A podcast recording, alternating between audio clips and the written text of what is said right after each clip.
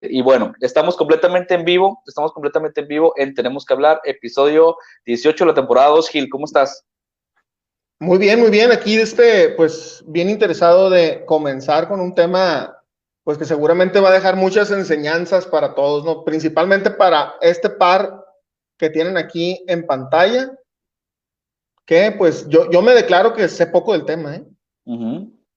Sí, sí, sí, la verdad es que es un tema muy interesante como muchos que, como todos los que traemos a, a, este programa y nos gusta aprender, nos gusta, pues además de hablar, escuchar y saber un poquito más de, de cada tema, así que vamos a aprovechar antes de iniciar con el, con el tema y ya están viendo ahí unos identificadores distintos, nos van a acompañar Edgar M y Arnulfo L de Narcóticos Anónimos, que es el tema de hoy que lo tenemos ahora aquí arriba, eh, una nueva forma de vida, entonces de eso vamos a estar platicando, pero antes Gil, recordarle a nuestros amigos que nos están viendo en vivo algo muy importante, que nos ayuden a compartir.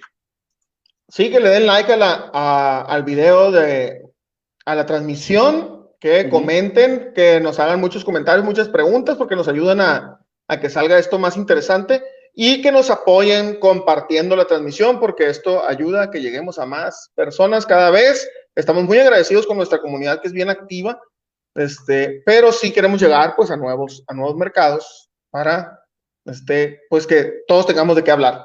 Así es, exactamente. Y ya hay por ahí varias preguntas. Están preguntando de qué trata el tema de hoy. Ahorita vamos a platicarlo. Vaya también a seguirnos y a, suscribirse o a apuntarse en, nuestro Spotify también para que vean ahí todos los, escuchen todos los episodios más bien. También invitarlos a que lean tenemos que hablar.com.mx donde subimos notas de interés todos los días y también e invitarlos al canal de YouTube, que se suscriban, activen las notificaciones, la campanita, que es gratis y que ahí también vean todo el contenido. Pero sí quiero decirles a todos los que están en el futuro que la transmisión en vivo es por Facebook los jueves, a las 6 a las 6 de la tarde hora de Culiacán, 7 de la tarde hora de la Ciudad de México. Exactamente, exactamente. Y los demás los pueden ver en cualquier momento en todas nuestras plataformas. Ahora sí, creo que ya están ahí listos los, los invitados. Vamos a poner eh, esto por acá porque es un formato que vamos a hacer nuevo y distinto hoy antes de poner los comentarios de, la gente que ya está con nosotros en vivo y agregamos ahora sí al stream a nuestros invitados. Ahí está, los reacomodamos y bienvenidos Edgar y Arnulfo. ¿Cómo están? Muy bien. Hola, buenas, tardes. Gil. Buenas tardes. Por allá, por allá arriba de Edgar está Gil Arriba Rulfo Ulises, ¿cómo están? Y acá, acá están los nombres, los identificadores de nuestros invitados. No los ven por un tema de, de, anonimato, y, pero van a estar hablando con nosotros sobre este tema, una nueva forma de vida, narcóticos anónimos. Les platicamos a nuestros invitados de hoy que tenemos ya personas conectadas viéndonos en vivo, a quienes vamos a saludar en este momento. Antes de iniciar con el tema, y está por ahí con nosotros Norma América Corral. Buenas tardes, como cada buenas jueves. Tardes, Norma. Sí. Ahí te van los siguientes. Olivia dice, buenas tardes, chicos emprendedores. Muy bien, sí somos emprendedores. Sí, somos. Tienes razón.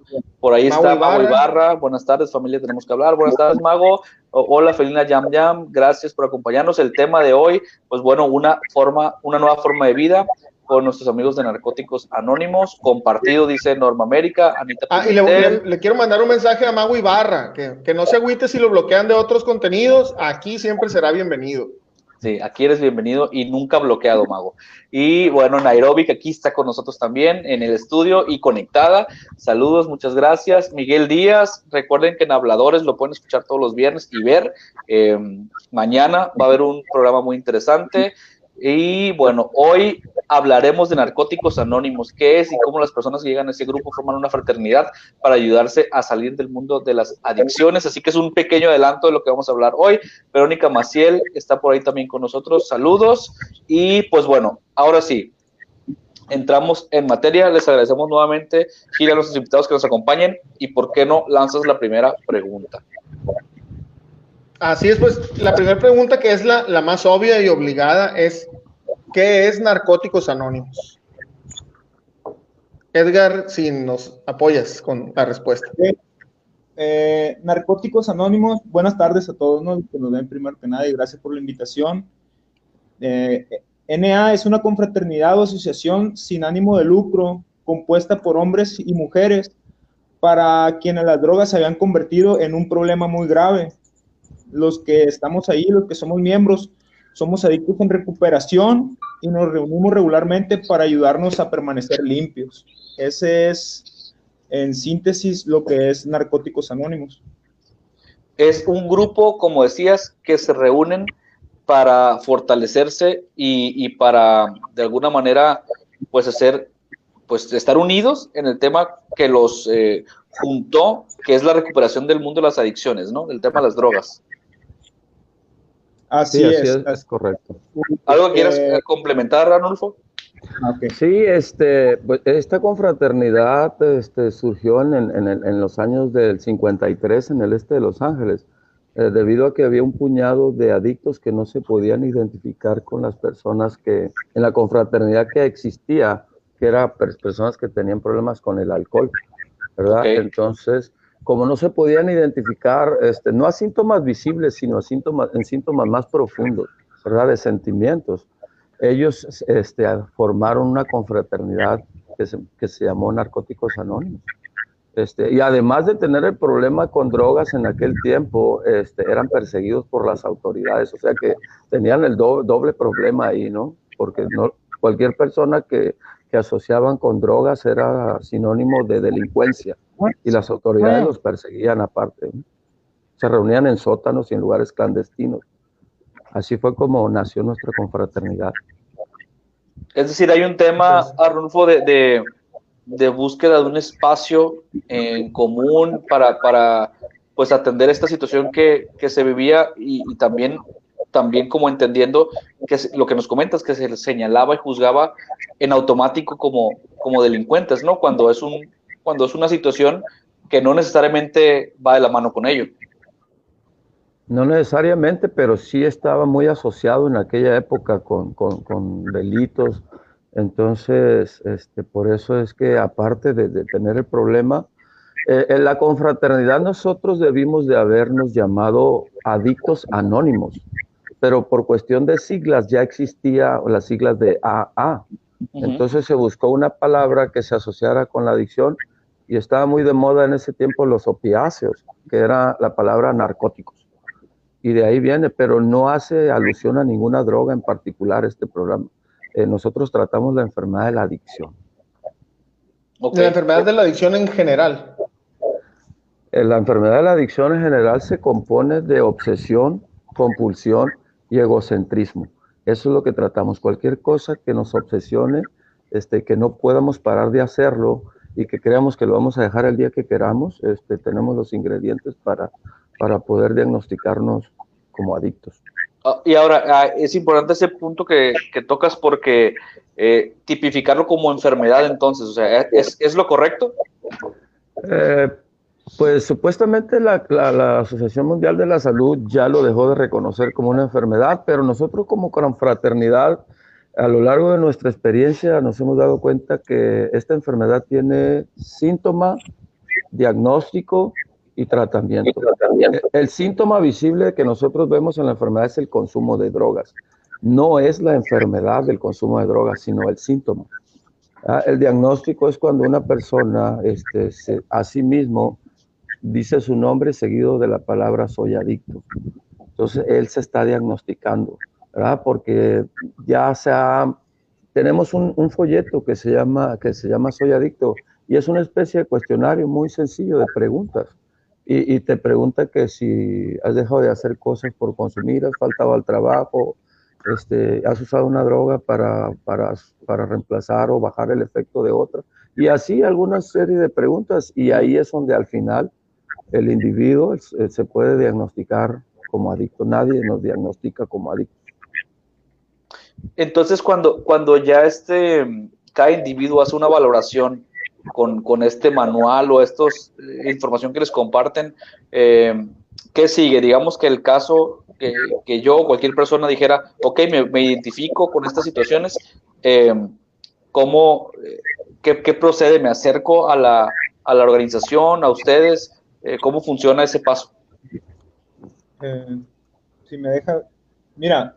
Adelante, ver por lo general los adictos, eh, muchos pensamos o piensan que uno como adicto al momento de consumir una sustancia ya condenaste tu vida, por así decirlo, ¿no? Que una vez que eres adicto, nunca vas a dejar de serlo, nunca vas a poder dejar las drogas eh, o, la adicción a la que te mueva, ¿no? Porque adicción, como lo decía el compañero, no solamente es a, las drogas, ¿no? En sí, sino que puede ser al juego, puede ser al sexo, puede ser a las compras, puede ser a, los lugares, o sea, hay muchas formas de, de que se manifieste la enfermedad de la adicción en nosotros, ¿no? Entonces, un síntoma también es cuando el adicto sabe que lo que está haciendo está mal, pero aún así su decisión ya no es no hacerlo, pues, sino seguir haciéndolo. Entras en ese círculo vicioso que le llaman después, que le llaman, en el que te sientes mal y buscas un rechazo de algo que te dé como el rush, felicidad, ¿no? Y, lo encuentras en, lo que, en lo que, pues a ti te produce placer inmediato, que te digo, puede ser droga, puede ser comprar, puede ser lo que sea, pero que al mismo tiempo que te hace sentir bien, después te hace sentir mal por todos los efectos que tiene en tu vida. Entonces, ya estás consumiendo en contra de tu voluntad, por así decirlo. Llega un momento en el que esos sentimientos que te da la, sustancia ya no te alcanzan para sentirte bien y solamente te hacen sentir mal. Nosotros, al menos en mi caso personal, yo llegué a Narcóticos Anónimos porque me recomendaron ir para allá, ¿no? A buscar ayuda.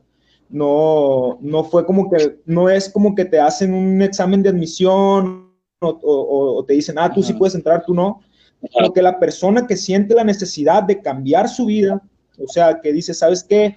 esto ya se salió de control o, ya, no, ya no quiero seguir viviendo así, se acerca al grupo y en el grupo es donde, bueno, al llegar los compañeros eh, te dan una calurosa bienvenida, sabemos que toda la gente que llega al grupo llega por algo, no, no es como que vas a llegar un grupo de narcóticos anónimos a, ver qué hay adentro, pues, o sea, no es como que algo si a llevar ahí, sino llegas por algo en específico, ¿no? Y, y los compañeros que por lo regular ya son gente que está limpia, lo que quieren es, lo que queremos es hacer sentir bien al recién llegado y hacerlo sentir parte, para que se ah, quede con ah. nosotros y encuentre lo que nosotros estamos encontrando en el programa. Entonces, esa es más o menos como que la forma, por así decir, regular en la que llega la gente, ¿no? Cuando ya tocas fondo, como luego se dice. aprovechando, Edgar, que nos cuentas un poquito de tu experiencia propia, ¿Cómo fue esta llegada? Porque dices, uno no llega ahí al grupo por pues nada más a ver, eh, a preguntar la hora, ¿no? O, a convivir porque no tenías nada que hacer. Eh, o sea, llegas, llegas por un caso, una situación muy particular. Entonces, ¿cómo fue en tu, en tu caso, cómo fue llegar?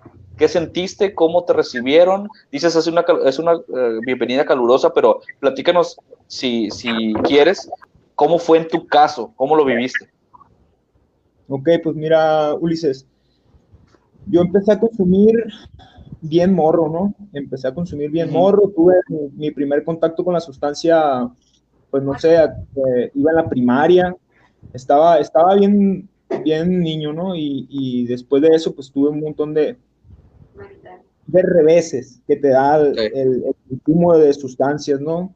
Muchos sustos, muchos... Eh, pérdidas de oportunidades, muchas eh, pérdidas de amistades, pérdida de trabajo, pérdida de escuela, pérdida de dinero, problemas con la familia.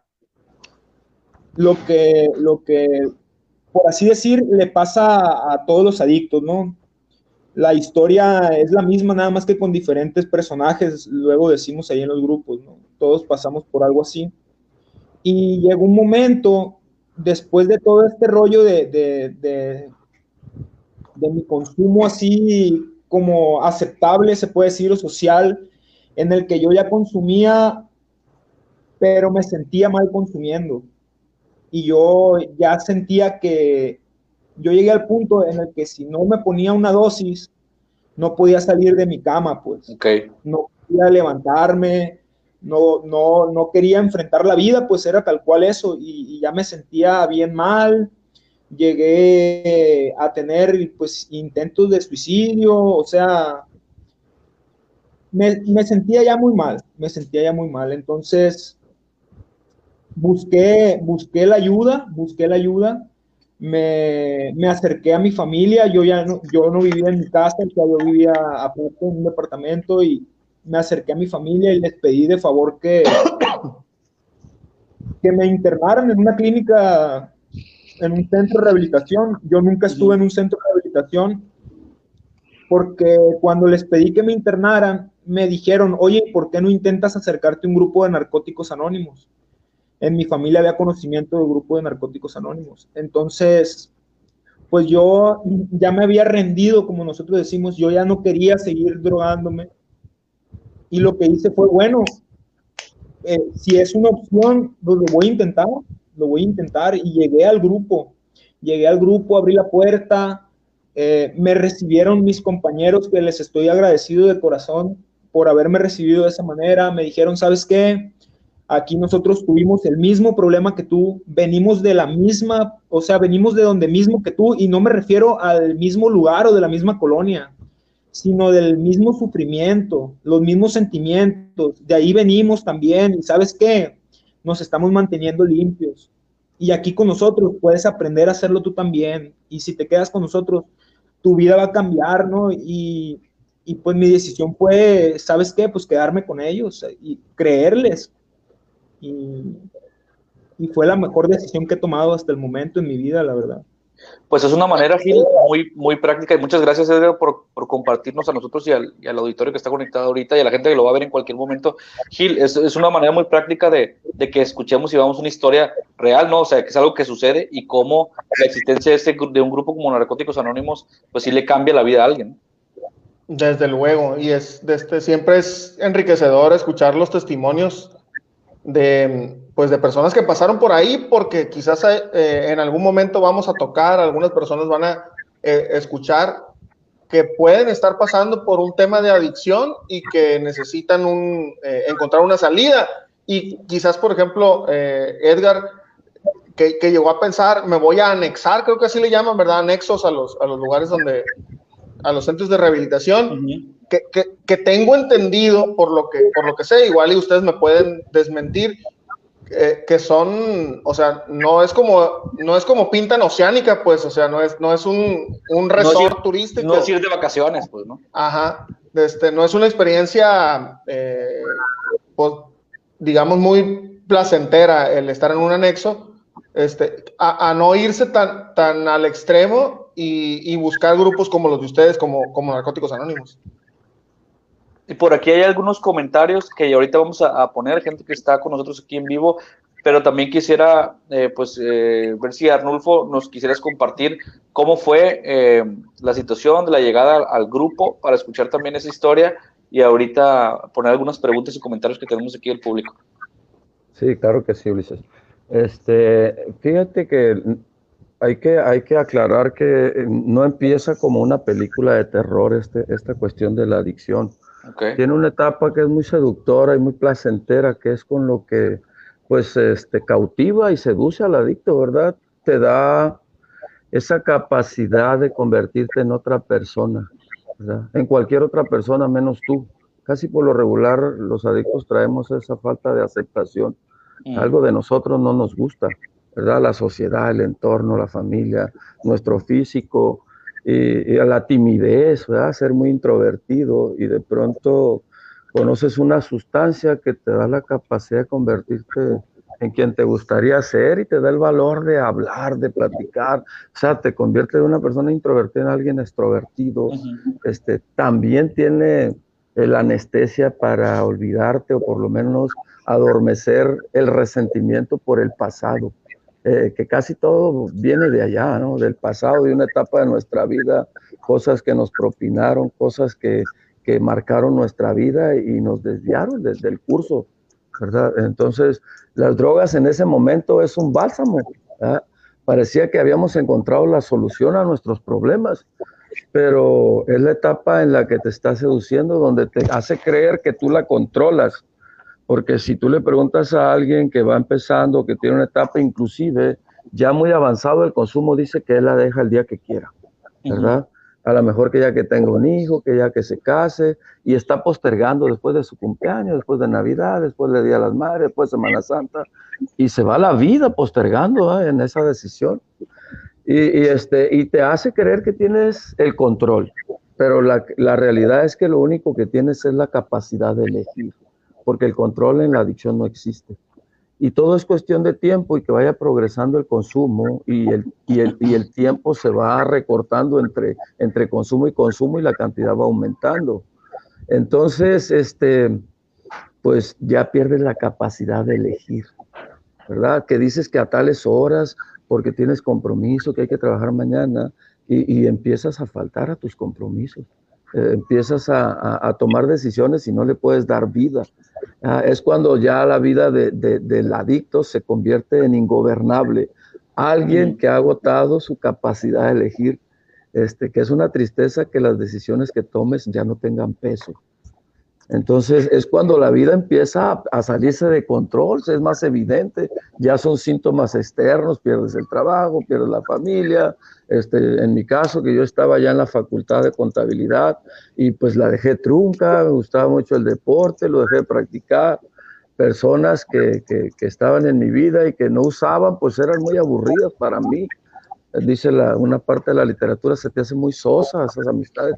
Todo gira en torno a las drogas cuando ya uno, este, los pensamientos giran en torno a las drogas, ya sea amistades, lugares, pero que estén asociados con, las drogas, empiezas este, a tener consecuencias, como decía el compañero, ¿verdad? Por el consumo y ya empieza a ser evidente eh, la degradación del individuo como ser humano, pues ya empieza físicamente a, ver los estragos, igual en, en, sus compromisos, en sus relaciones, hasta que llega el momento que tiene que ser, llegamos nosotros al programa no, dulcemente convencidos, casi todos los adictos llegamos acorralados, hartos de estar hartos, que ya no haya más camino donde andar, ¿verdad? dice, que cuando el dolor conocido es más fuerte que el miedo al cambio, hasta entonces el adicto está dispuesto a cambiar. Ya, porque tenemos mucha capacidad de tolerar el dolor, tenemos mucha resistencia los adictos, pero llega el momento que ese dolor ya es tan desagradable y tan fuerte y nos da miedo lo que viene, porque dejar de usar nos da miedo. Eh, vivir sin drogas da mucho miedo, porque pues parecía que era la solución, parecía que era lo que nos hacía ser importantes. En una etapa nos hizo ser como sentirnos más valiosos, como más distinguidos, ¿verdad? Y todo se volvió contra nosotros. Entonces, pues la verdad llegamos acorralados como consecuencia del abuso y las malas decisiones. Y nosotros creemos que un grupo de narcóticos anónimos es considerado como un refugio, un lugar seguro para nosotros, donde nos podemos sentir a gusto, donde nos podemos sentir en paz y sobre todo que no somos juzgados. Podemos compartir con libertad sin temor a que nos etiqueten, a que nos moralicen y a que nos juzguen por eso dice el programa que el valor terapéutico de un adicto que ayuda a otro no tiene igual. Nosotros creemos que el adicto es la persona que mejor puede ayudar y comprender a otro adicto. Es más o menos algo parecido a lo que nos decían los padres antes. Cuando tengas a tus hijos me vas a entender, ¿verdad? ¿Por qué no, por qué no llegas temprano? ¿Por qué? Y uno decía, ya estoy grande cuando tengas... Así es esto. Un adicto puede comprender a otro porque no venimos de los lugares geográficos, como decía el compañero, de dormir debajo de un puente, de, vivir en un baldío, en una casa abandonada. De la, soledad venimos, de la desesperación, ¿verdad? Eso no, no, no, ya no lo anestesia la sustancia. Ya estamos acorralados. Ya no nos da esa euforia y ese rechazo que nos dio al principio y tenemos que usar cada vez más y cada vez más seguido hasta que llega el momento que esto se convierte eh, en un horror, en una película de terror. Por eso nosotros, nuestro principal propósito como confraternidad es que ningún adicto muera a consecuencias de los horrores de la adicción, porque sabemos lo que se siente estar allá y tenemos algo que se llama gratitud, de haber sido rescatados de ese lugar y hoy queremos que nadie más muera ahí. Y por eso estamos aquí y les agradecemos el espacio porque es muy importante que la gente sepa que existimos, porque si sabe que existimos, pueden buscarnos cuando se sientan acorralados. Nosotros no vamos a ir a buscar a nadie, no llevamos a nadie a la fuerza. Entonces, nosotros sabemos que si el adicto no quiere, no va a pasar nada. Se le puede encerrar, moralizar, castigar, sermonear, pero a nadie se le puede vigilar 24 horas al día. El único requisito para ser miembro de nuestro programa es el deseo de dejar de... Arnulfo, entonces, perdón, disculpa que te interrumpa. Eh, eh, entonces, ¿es, ¿es verdad eso que dicen que hasta que tocas fondo eres capaz de salir? Exactamente, mira, muchas personas tienen influencia de otras corrientes que dicen, es que no ha tocado fondo y le está rascando al fondo. Al fondo de sufrimiento no se le puede rascar. Más o menos nosotros manejamos el concepto de fondo de sufrimiento como llegar al límite de tu capacidad de resistencia al sufrimiento. O sea, has llegado al límite, como cuando te avientas una alberca. Llegas y tocas fondo y ya no puedes ir más abajo. Pero en este programa es una paradoja. Para nosotros tocar fondo es bueno, porque es lo único que te puede impulsar a emerger. Que ya hayas agotado todas tus mentiras, todas tus justificaciones, todos tus pretextos, que ya hayas dejado de culpar a los demás y que por primera vez estés cara a cara con el dolor y ya no querer más dolor. Eso para nosotros consideramos que es el fondo de sufrimiento. oye, Arnulfo, y que además, eh, que además, y Edgar, que es un fondo que te permite actuar a lo mejor ya en, un momento previo que suceda otra cosa, ¿no? O sea, que ya no haya manera de solucionarlo. Y, me parece a mí muy, muy poderoso, muy impactante que, que dices que el objetivo, y está muy claro, eh, es evitar que un adicto, que una persona eh, muera, eh, enterándose que usted, de los horrores. A consecuencia, exacto. Entonces, que se acerque ustedes, ¿eh? que sepa que haya y que haya visibilidad, como en este espacio que estamos intentando que más gente escuche y que la gente conozca que existen grupos como en el que están ustedes, donde encuentran las personas empatía encuentran aliados, encuentran personas que han pasado ahí, como dices tú, no, no por el lugar geográfico, por el lugar eh, emocional, sentimental, en el, lugar eh, de dificultades que han vivido y decir, yo también viví esto y, y sé cómo ayudarte, ¿no? A que, a que lo superes. Entonces creo que ahí está el, el valor y, y, también decir que yo creo que ha sido una de las ocasiones, Gil, en el que más tiempo hemos estado callados tú y yo en este podcast y, y, qué importante es destacarlo porque cada palabra que Arnulfo y Edgar han estado diciendo tiene un impacto muy grande, o sea, porque hablamos de, de Arnulfo Edgar de salvar vidas, ¿no? O es una fábrica de vidas, exactamente. Aquí si nos equivocamos, aquí la, si nos equivocamos no podemos sacar un mueble y darlo más barato porque nos salió mal. Aquí si nos equivocamos las personas se mueren. Y, algo muy importante y agradecerles, ustedes van a ser el conducto de que muchas personas puedan acercarse a nosotros. Casi es alguna garantía que va a pasar, porque esto es lo que ocupamos, que la gente sepa que existimos nada más. Muchas personas están acorraladas, desesperadas y han intentado. Nosotros no somos el monopolio, quiere decir que no es el único lugar. Pero como yo no conozco otro lugar que me haya funcionado, yo por eso recomiendo este con fe, ¿verdad? Y, este, y muchas personas pueden haber acudido a otros lugares. Incluso habla de que hemos ido con brujos y este tipo de cosas porque pensamos que son cosas de ese tipo, ¿verdad? y, y, no lo tratamos como es, como es una enfermedad. Por eso tiene un tratamiento que hablamos ahorita de, de, lo que es, la, porque es una enfermedad, porque clínicamente tiene diagnóstico, síntoma, diagnóstico y tratamiento. Y el tratamiento aquí son, no son las reuniones en sí, son los 12 pasos. Es la transformación extraordinaria del ser. Normalmente los adictos pensamos que somos seres incompletos, casi todos, y buscamos algo que nos haga sentir íntegro. Y parecía que era la droga lo que nos hacía falta. Pero no, pero definitivamente no era eso nos, nos causó más soledad, más desesperación, más abandono, más desamor.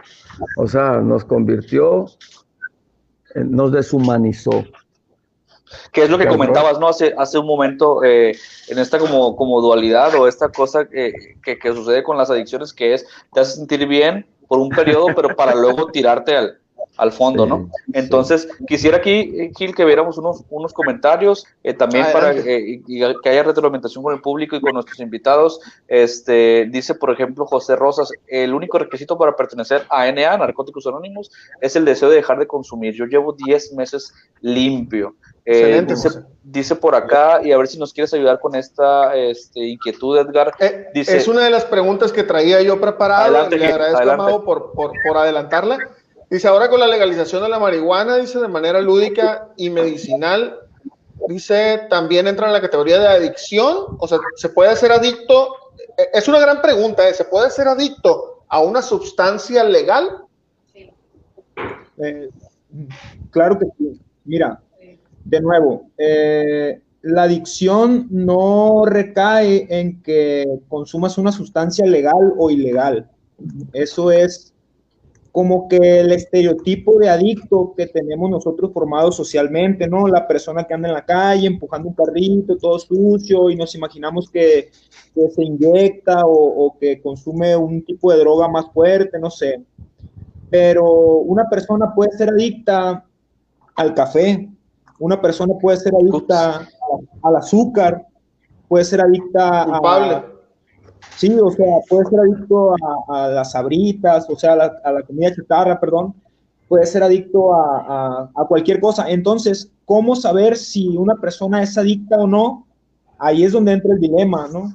Porque, porque por ejemplo, habrá personas que, utilicen, no sé, cerveza, por, por ponerlo así eh, sencillo, y se tomen una cerveza en una reunión familiar, dos cervezas, y digan, ¿sabes qué? Yo mañana tengo que ir a trabajar, hasta ahí ya le paro, y, sigan en la reunión, pero ya sin tomar, se estén tomando un refresco, lo que sea, y, y no tengan problemas con, con, el, con, su consumo, a pesar de que la cerveza es, un, es algo legal, ¿no? ¿Dónde está el problema? Cuando, cuando yo llevo más allá mi consumo de lo que, de lo que yo mismo me permito, o sea, cuando ya me empiezo a sentir mal por las cosas que hago, eh, cuando yo sé que me está haciendo daño lo que estoy haciendo y aún así lo sigo haciendo, cuando yo sé que me debo de tomar, que no debo de tomar un, miércoles porque al día siguiente tengo que ir a trabajar y de todas maneras me, me, me voy a tomar y, hasta tarde y me desvelo y al día siguiente ando en el trabajo con cruda o no me levanto o ese tipo de cosas. Entonces, Edgar, mande. Yo creo que incluso desde el momento en el que porque puede, puede que también está este escaloncito, ¿no? Donde dices, ok, mañana tengo que trabajar y hoy me voy a tomar tres cervezas. Ajá. Y te tomaste las tres cervezas y como sabes que no te vas a poder tomar más, te cambia el humor. Claro. O sea, desde ahí supongo que viene el, el tema de que, oye, date cuenta que hay un problema. Así es. Incluso, incluso yo lo veo un poco más atrás que eso, nosotros sabemos, o al menos yo sé, que la cerveza no, por ejemplo, no contiene vitaminas y minerales. O sea, no es algo que diga yo, ah, me voy a tomar tres cervezas para agarrar energía mañana y que, y que me amanezca bonito el cabello y la cara y, que mi cuerpo oxigene mejor, o no sé, pues. Sabemos de, de humano que la cerveza pues no, no, trae nutrientes ni nada. Igual un cigarro, por ejemplo, que los dos son ejemplos de drogas legales. yo un cigarro no me lo fumo y digo, ah, para que me funcionen mejor los pulmones o para que mi voz se escuche más bonita cuando, cuando ande así, ya, que, que me fume un cigarro y me cambie la voz. o sea... Ya empiezo a cantar de otro modo. Lo consumo a pesar de que sé que me hace daño. Entonces, ahí ya habla de una adicción, o sea, ¿por qué a pesar de que sabes que lo que estás metiéndole a tu cuerpo le hace daño, ¿por qué lo haces? Nosotros muchas veces decimos que es porque los adictos no nos queremos, o sea, tenemos un problema con nosotros mismos y lo, y lo que buscamos en parte es hacernos daño, no es el caso en todos, ¿no? Pero, pero si te pones a analizarlo, ¿por qué meterle a tu cuerpo veneno? O sea, ¿qué persona en su sano juicio dice, ¿sabes qué? Voy a agarrar una cucharadita de oco, de veneno para cucarachas, y me lo voy a preparar con kermato y le voy a poner un y me lo voy a tomar. O sea, claro, claro. o sea, es, es, un ejemplo. suena, suena, a lo mejor, suena, perdón, radical, pero es una manera de, de, de ponerlo, ejemplificarlo, ¿no? O sea, ¿por qué? Mande. Ya dime la verdad, otra vez eso es una intervención esto para que deje la Coca-Cola.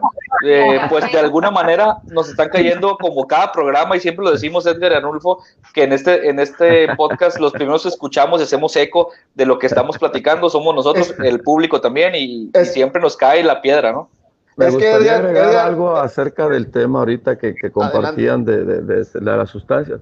Este, hace ratito comentaba de que este, el consumo de las drogas es un síntoma visible nada más, que no es la enfermedad en sí. ¿verdad? Es como cuando una persona lleva a su niño al médico, al pediatra, porque trae temperatura, ¿verdad? Y si a ese niño nada más se le da paracetamol, ¿qué va a pasar después de ocho horas? Va a volver la temperatura. porque, porque nada más está tratando el síntoma. Lo que le está diciendo ese síntoma que ese niño tiene una infección. Entonces, lo que el consumo de drogas a nosotros nos está diciendo que tenemos una enfermedad que se llama adicción. No debemos de encerrar un adicto y tratar el síntoma porque va a reaparecer después de que pase el efecto. La es, lo que hace un perdón, es lo que hace un anexo, solamente, solamente eh, es el paracetamol. Pues, nosotros normalmente no tenemos opinión sobre ese tipo de cuestiones, ni si se legalizan drogas o no, como confraternidad no opinamos. De hecho, no mencionamos ninguna droga en particular porque sabemos que el problema no son las drogas. De hecho, al iniciar leemos un panfleto que dice que no nos interesa saber qué droga consumías, ni qué cantidad, ni con quién te relacionabas, qué has hecho en el pasado, lo mucho o lo poco que tienes. Dice, solo queremos saber qué quieres hacer con tu problema y cómo podemos ayudarte. Nosotros consideramos que la adicción es desde el adicto que va de agujas sucias de cárcel en cárcel hasta la venerable ancianita que va de médico en médico buscando recetas. El cerebro no sabe distinguir las drogas que usamos para volar ni las que nos receta un médico. De hecho, cuando nosotros vamos a un médico, tenemos que informarle nuestra condición de adicto, ¿verdad?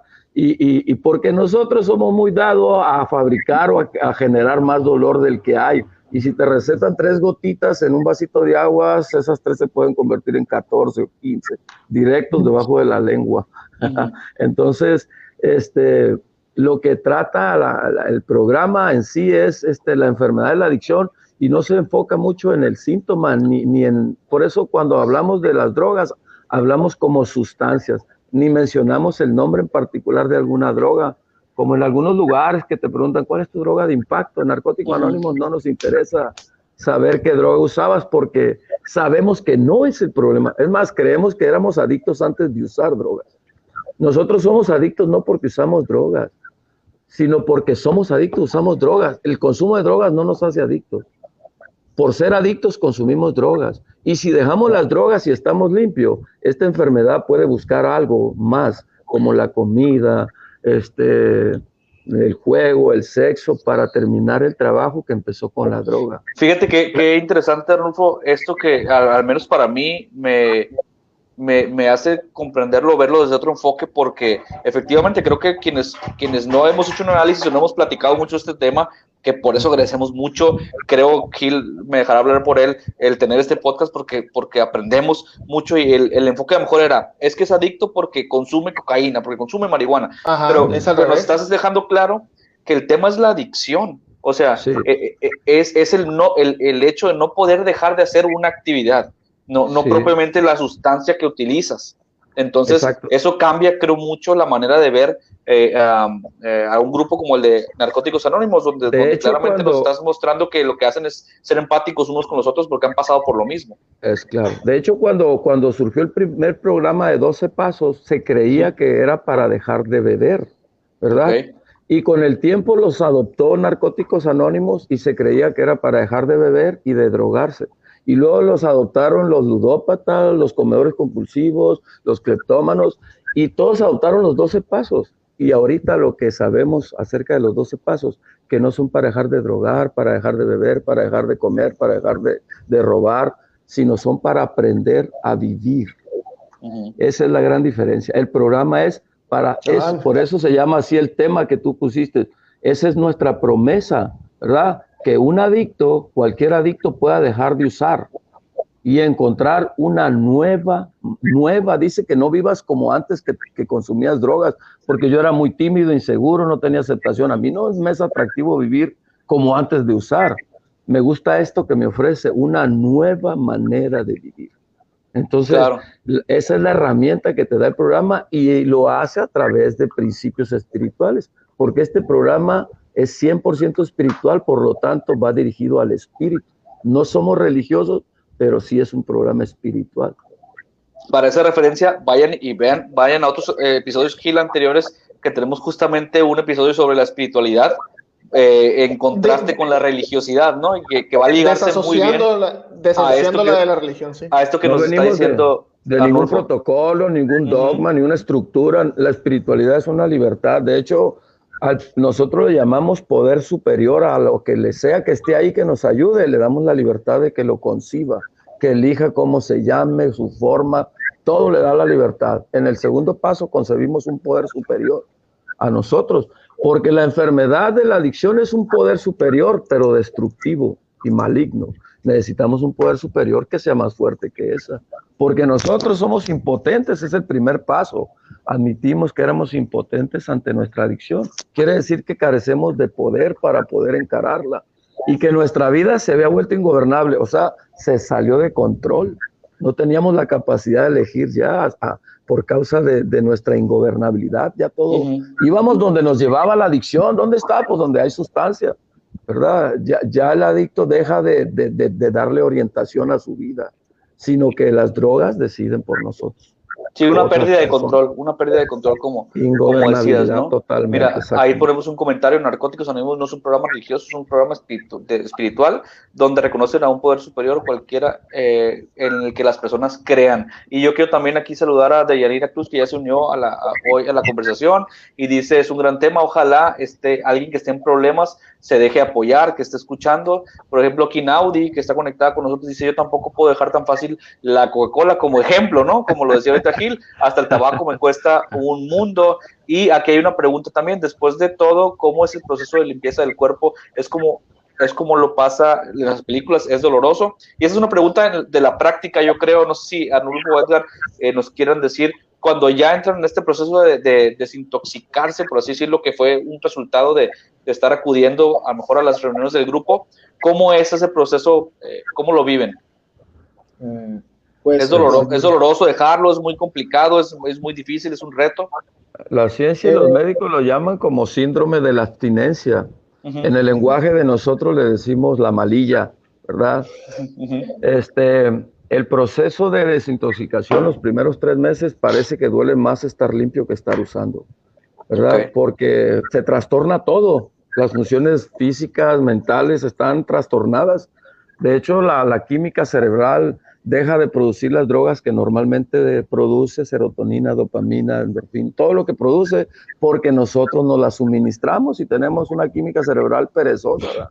y de pronto las dejamos de ingerir y ni las produce y por eso nos centramos en depresión, tenemos trastornos alimenticios, de sueño, un estado bien irritable, andas buscando un pretexto a quien echarle la culpa para irte a consumir, este, es, es complicado, ¿verdad? Pero si se puede.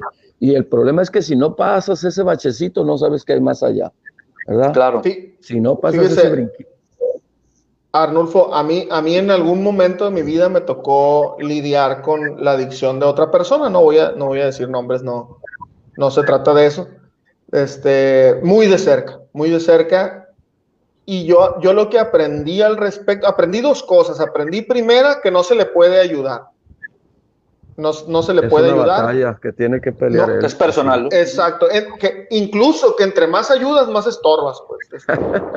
y lo que quiere es espacio, a veces quiere estar solo. Sí, yo eh, eh, le estoy hablando específicamente de un problema de ludopatía. Este, de repente, pues, que, que había deudas y no, pues yo te ayudo a pagarlas, pero ayudar a pagarlas era ayudarle a que siguiera en ese, ese problema. Va a tardar más tiempo en tocar fondo. Ese es el problema de, resolverle, solucionarle a los adictos sus conflictos, sus consecuencias, que va a tardar más tiempo en tocar fondo. Así es. y, lo otro que, y lo otro que aprendí, perdón, este, lo otro que aprendí es que el vicio se defiende a sí mismo. para, para tratar de la adicción se defiende a sí misma y es tan inteligente y tan hábil que, que, de repente llega el momento en el que el villano eres tú, como familiar. Pues Cualquier persona que se interponga. Cualquier persona que se interponga entre la droga y tú es tu enemigo. esta enfermedad tiene un, un mecanismo de defensa que se llama negación. Te impide ver la realidad, te miente acerca de la realidad. Dice que todo está mal, que, que tú estás bien, que los demás te tienen envidia, a lo mejor te tienen embrujado, pero, pero te dice que, te miente, te edita y, y, y, por eso se llama la enfermedad del autoengaño. Si tú ves a alguien pasar en un estado ya físicamente deplorable, puchando un carrito con una cobija y te acerca y le preguntas cómo estás, te va a decir que al 100, pariente, al llavazo, estamos bien, porque te impide ver la realidad. Entonces, por eso ocupamos de otro adicto que nos ayude y no nos deje este, de la mano y sobre todo que nos enseñe la ruta, porque esto es una ruta, es como una geografía por donde caminamos para llegar al punto donde, donde queremos estar. Y, eh, ahora, yo preguntaría entonces, eh, entendiendo esto, estos últimos comentarios que hacen sobre que es una decisión pues, personal, que hay que tocar fondo, que es difícil que alguien ayude, como decía Gil, y que más bien tiene que decidir la persona acercarse, eh, los esfuerzos, o cómo, cómo hacen, o, cómo se acerca a una persona que tiene esa adicción y que, digamos, tiene que llegar a tocar fondo, o si soy un familiar que estoy detectando condiciones en, en, un, eh, en mi hermano, en mi primo, o sea, ¿qué, qué debo hacer yo eh, si debo abordarlo y decirle, oye, hay un grupo, o, es mejor que lo haga alguien del grupo directamente, o que no lo haga nadie. O sea, yo como desconociendo el proceso, ¿qué es lo recomendable entonces? Eh, es que no hay una, una sola forma así que digan que es la, más exitosa. Lo que sí es una realidad que a veces que el adicto nunca va a tomar la decisión, ¿verdad? Por eso hay unos males necesarios que hay, ¿verdad? El adicto nunca va a tomar, de hecho, pues hasta la ley lo desconoce como que tenga la capacidad mental para tomar decisiones, ¿verdad? Esto, eh, hay personas que les hacen poner folletos del grupo ahí en su buró, eh, piden a algún compañero que venga y si puede acercarse. Este, a veces la familia está tan cerca que no le puede ayudar al adicto. De hecho, pues es como tenemos... Es parte del problema, ¿no? Sí, como tenemos conflicto porque se interpone entre la droga y nosotros, la familia casi siempre estamos así como muy ríspidas las relaciones. Entonces, pero ha habido casos que la esposa lleva al marido, se queda fuera del grupo, la mamá lleva al hijo, se queda fuera del grupo y se han quedado. O sea, no, no existe como una única forma. Okay, Pero nosotros, por ejemplo, vamos a los lugares donde están los adictos privados este, de, la libertad de elegir de asistir a un grupo y les llevamos este mensaje, porque necesitamos que sepan, que sepan que existe nada más, que hay una solución y estamos seguros que cuando tengan ese momento de lucidez y esa desesperación, este, van a buscarnos.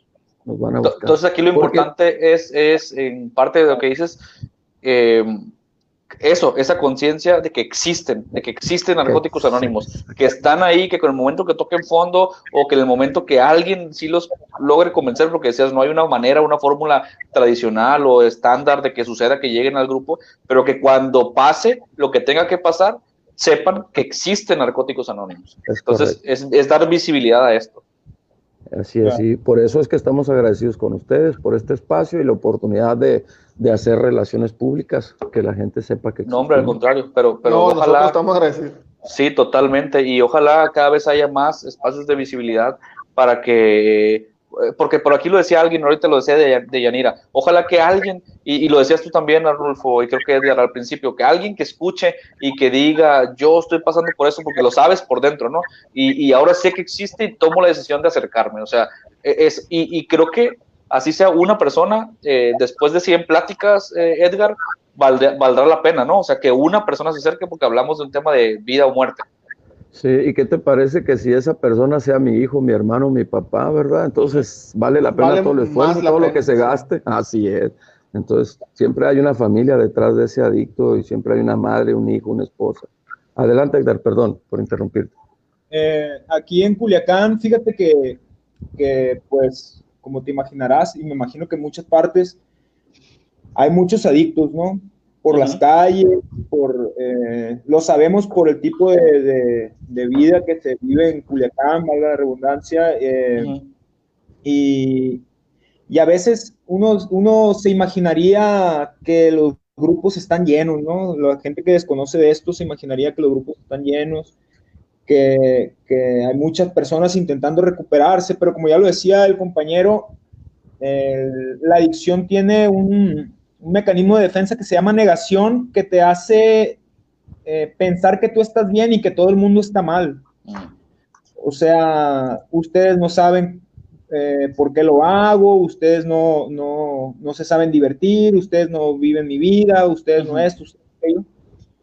Y, y a qué voy con esto? La, la forma de nosotros de, de promover, por así decir, el programa, que no es de promoción, de hecho, la forma de atracción del programa, sino, sino de atraer a las personas, o sea, es eso, ¿no? Quedarnos limpios nosotros, tener el testimonio nosotros de que somos adictos, igual que los adictos que la gente señala en la calle, eh, que estuvimos en un problema serio con drogas, que estuvimos a punto de perder la vida incluso por, por el consumo, y que el día de hoy somos parte de la sociedad y nos desenvolvemos en ella como personas normales. y, vamos, como lo decía el compañero, a lugares donde están los adictos en recuperación, por ejemplo, física, eh, como son los anexos, los centros de rehabilitación, incluso hacemos servicio en la penitenciaría, eh, hospitales. Y, y el mensaje que nosotros tenemos es ese, decirle, ¿sabes qué? Yo estaba en la misma situación que tú, eh, estuve arrastrado por un montón de problemas a lo largo de mi vida, por el consumo de drogas, descuidé a mi familia, descuidé a mis estudios, descuidé mi trabajo, me descuidé a mí mismo a final de cuentas. Pero el día de hoy, a través de estar en un grupo, eh, he encontrado una nueva forma de vivir y estoy viviendo feliz y mis sueños se están volviendo, eh, los horizontes se están abriendo porque en realidad eso es lo que pasa, la droga te deja solamente una alternativa, o, por así decir, te cierra el camino hasta que la alternativa es seguir consumiendo, eh, a ver en qué momento te mueres o, cambiar de plano, o sea, porque a eso nos, a, eso nos arrastra, o sea, a, seguir consumiendo a pesar de que sepamos que nuestra vida está en riesgo tal cual, o decidir cambiar. Y como preguntaron ahorita, si es doloroso, es difícil el proceso, sí es difícil, para mí al menos, que toda mi vida consumí, pues era cambiar mis hábitos totalmente, cambiar la gente con la que, me, con la que convivía, cambiar eh, los lugares donde convivía, cambiar incluso eh, durante mucho tiempo la música que escuchaba, o sea, el pensamiento, eh, mi, mi, forma de pensar tal cual la tuve que cambiar, o sea, meterme otro chip en la cabeza de decir, ¿sabes qué? Bueno, así es como vivías antes, pero ahora que estás limpio, tienes que vivir de esta otra manera. Y no es que me lo hayan impuesto, nadie me dijo, eh, tienes que vivir así, mira, en el grupo nadie te, nadie te obliga a nada. Nosotros nos recuperamos en total libertad, todas las cosas que hay son sugerencias. Y la fuerza del programa eh, está, Ulises y Gilberto, está en el ejemplo del, compañero. No, eh, yo lo comparto algunas veces, les digo, si yo de chiquito, cuando empecé a, consumir sustancias, eh, en lugar de estar en el lugar donde estaba, me hubiera, hubiera estado en un campo de fútbol con gente que jugaba fútbol, me hubiera interesado por el fútbol y hubiera aprendido a jugar fútbol pero estaba en otro lugar donde estaba gente consumiendo y me interesé por consumir y aprendí a consumir y esa gente me enseñó a consumir. No, entonces ahora que quiero dejar de consumir es el mismo eh, proceso. Me tengo que acercar a gente que no esté consumiendo, que sepa cómo vivir la vida sin consumir, porque es un proceso de duelo bien fuerte. O sea, dejo mi vida atrás, todo lo que conozco y voy hacia algo hacia algo nuevo, la vida sin consumo. Entonces me tengo que juntar con gente que ya esté ahí y que me diga, ¿sabes qué? Mira, es por aquí, güey. Y que me diga también, eso que estás sintiendo se te va a pasar en algún momento. Ese dolor que tienes eh, físico se te va a pasar y, se, y, va a quedar atrás. incluso me decían los compañeros, disfruta la malilla porque es la última que vas a tener si tú quieres. Okay. ¿no? O sea, es la última que vas a tener y hasta el momento así ha sido. O sea, esa fue mi última malilla y fueron uno o dos meses de estar sentado en el grupo y, y, y, a veces esperando, ¿no? Que se me pasara ya y preguntándome cuándo va a pasar esto. Pero en el momento en el que pasó no me di cuenta. Y de, y de, pero solamente me desperté un día y dije, ¿sabes qué? Pues ya no me siento mal. Hoy ya no me siento mal. Y, y después de eso, pasó un poquito más de tiempo y me levanté un día y dije, bueno, hoy ya no quiero consumir, ya no se me viene esa necesidad eh, apremiante por tener una sustancia, por tener una dosis el día de hoy, ya puedo enfocarme en otras cosas. Y así es como la vida va cambiando, así es como la vida va cambiando, y así es como nos mantenemos, o sea, buscamos gente con el mismo objetivo de nosotros, que es mantenerse limpia, y nos damos fuerza a nosotros mismos. ¿No? Es Claro. como, como nace cualquier otro grupo social, o sea, la gente, como te decía, la gente que le gusta fútbol, bueno, pues va y se junta en un campo de fútbol, todas las tardes va y busca una cascarita, ¿no? O la gente que le gusta el béisbol, la gente que le gusta bailar, patinar, lo que sea, Claro. se junta, al final de Tie- cuentas, tie- en- tiene todo el sentido, tiene todo el sentido ver lo que dices y, y- y está, creo que vale mucho la pena repetirlo, pues, ¿no? O sea, aunque sea un mensaje trillado de, de que es que con quien andes, con quien te juntes, es como vas a hacer, pues sí, o sea, en este caso realmente en la práctica, si tú quieres cambiar algo o, y hay un grupo identificado que tiene las, la experiencia en eso, pues acércate a ese grupo. Como bien decía, si quieres ju- jugar fútbol, pues vas a ir con los que les gusta jugar fútbol todos los días. Entonces, tiene mucho sentido. Y para ir terminando, que de verdad les agradecemos mucho su- lo que nos dan, lo que nos comentan de experiencia propia y que podamos empezar a entender de otro enfoque este tema. Eh, quisiéramos saber, y aquí nos pone Lluvia, que le agradecemos, por cierto, nuestra manager de contenido, que preparó también ese tema, como todos los programas. Eh, ¿Cómo encuentran el grupo de Narcóticos Anónimos? Alguien que quiera ver información o que quiera, a lo mejor no acercarse ya, pero ir conociendo, eh, ¿hay redes sociales? ¿Hay alguna página? ¿Hay algún modo de contacto?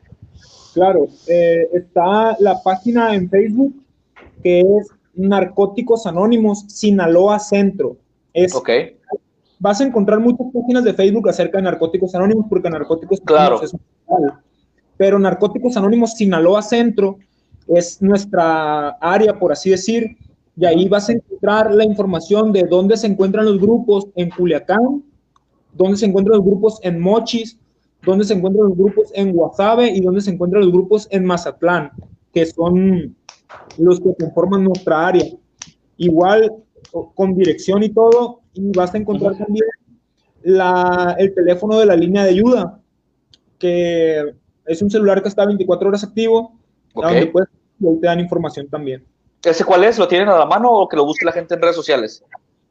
Pues lo pueden buscar en redes sociales. eh, Aquí lo tengo yo, lo voy a pasar. Ok, ahorita lo vamos a poner ya en pantalla. Ahí lo está buscando ya Gil. Es el 6699. Ajá.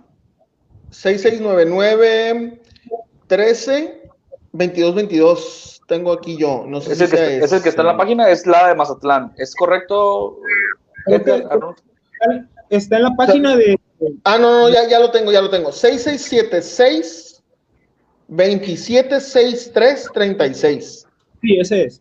Ese es. Muy bien. Ahí lo ponemos en. Si puedes ponerlo en, en pantalla y bueno, también fácilmente ir a Facebook y encontrar esta información. Acá está el teléfono y sí, como dice Naudi, para cerrar y agradecerles testimonios fuertes, son de admirar, tener esa fuerza de voluntad y volver a vivir porque volvieron a nacer, mis respetos y creo que los que estamos aquí conectados en vivo y quien esté viendo este, este programa, este podcast en cualquier momento, pues creo que es una manera, fue una oportunidad muy clara de, de ver historia de vida, ver cómo, cómo es que sucede, entender la adicción como la razón y no, y no, y no la sustancia, que eso me queda, eh, me parece de mucho valor a mí, este, y, y, que, y que podamos compartir esto para que la gente, como decías también, Arnulfo, sepa cada vez más que existen y cuando llegue el momento que tocaron fondo, sepan que hay un lugar y unas personas a quienes recurrir. Sí, y Sí. que nos recomienden, por favor, recomiéndenos para que ningún adicto muera. Yo ya le di es- like a la página y vamos a mandar invitaciones con mucho gusto, porque sí, esto yo creo que es una labor que vale la pena, de este, pues hacerla visible, de que, que más personas seguramente están batallando con, con, con, este tema de adicciones, estamos batallando con temas de adicciones y que no se esperen a, a, a, tocar fondo, incluso si estás detectando que, que, este, que vas empezando, pero oye, ya estás viendo por para dónde vas, este, pues que, que rectifiques a tiempo, ¿no?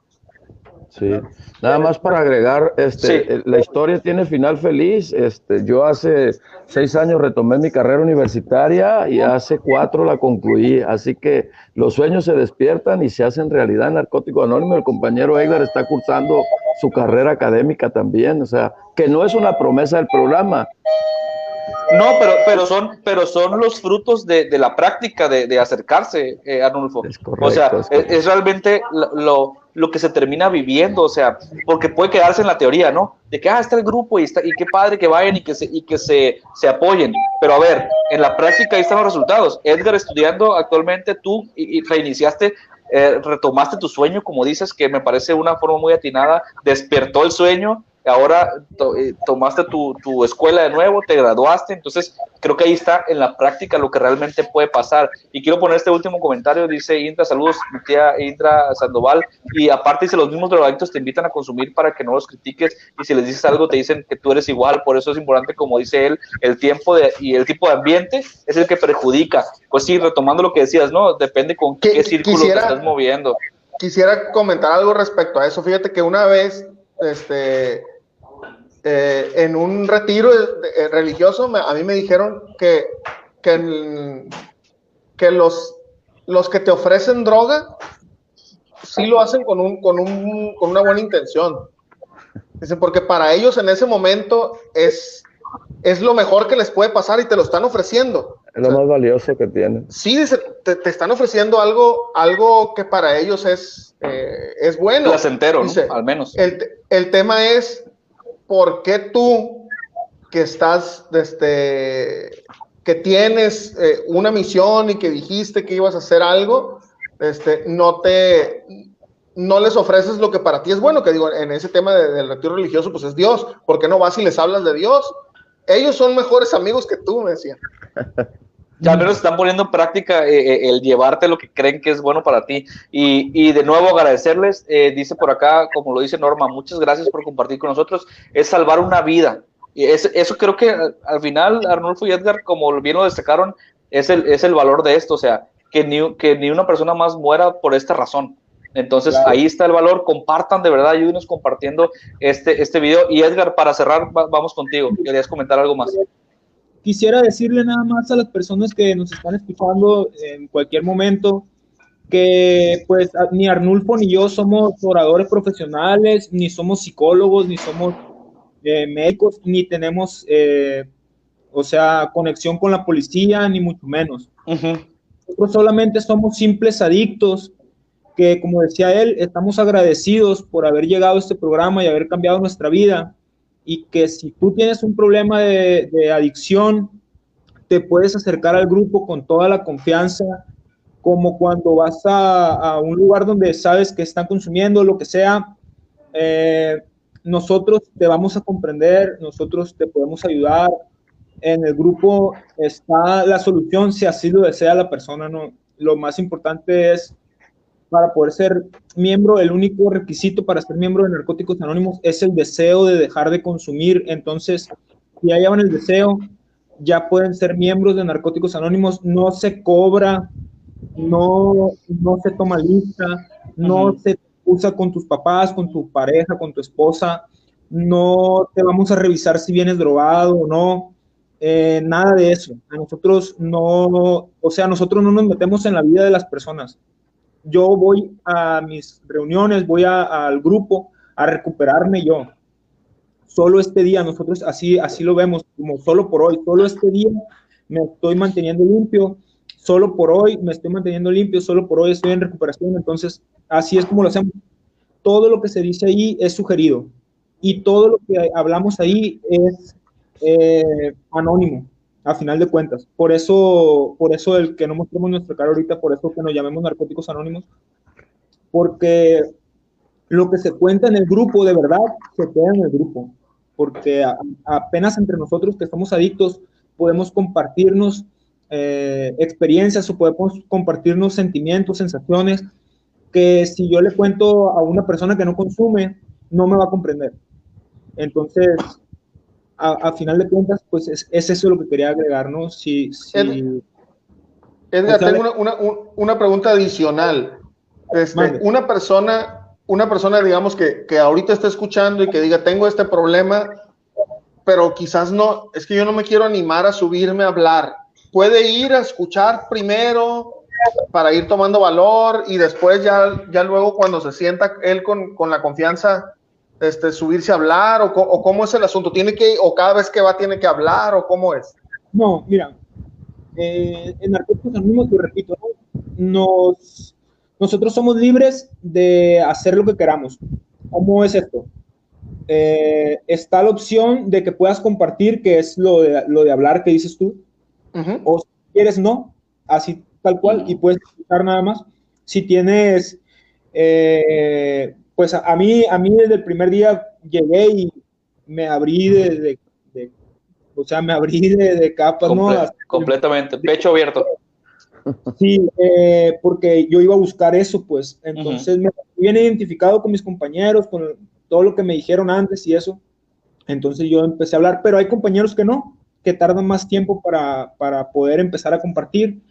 Hay compañeros que les gusta compartir en el grupo, hay compañeros que les gusta compartir eh, después de la reunión, por ejemplo, pero a final de cuentas funciona. O sea, si estás yendo al grupo, te funciona, pues. ¿Por qué? Porque estás buscando tu recuperación y estás en contacto con adictos en recuperación, que es lo más valioso. O sea, gente que te está contando de que, ¿sabes qué? Ahora me levanté y anduve 18 horas en la calle y no me, y no me drogué, no consumí, no recaí.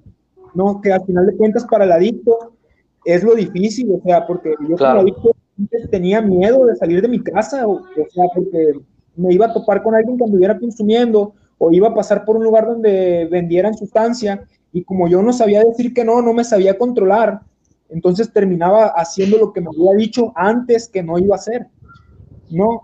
Y, y, aquí es como que algo eh, equivalente, ¿no? En lugar de ir a, a consumir, bueno, voy por, voy por mi, por mi reunión, voy a mi reunión. Claro, claro. Y, de ahí saco provecho. O sea, de, en lugar de consumir y sentirme mal, ¿sabes qué? Voy a mi reunión, no consumo, me siento bien y me mantengo un día más limpio. Y un día limpio para un adicto es un milagro. La verdad es que es un milagro. Pues. Totalmente, o sea, puede ser, puede ser bien drástico. Ese día pudo haber pasado una, una tragedia y no sucede.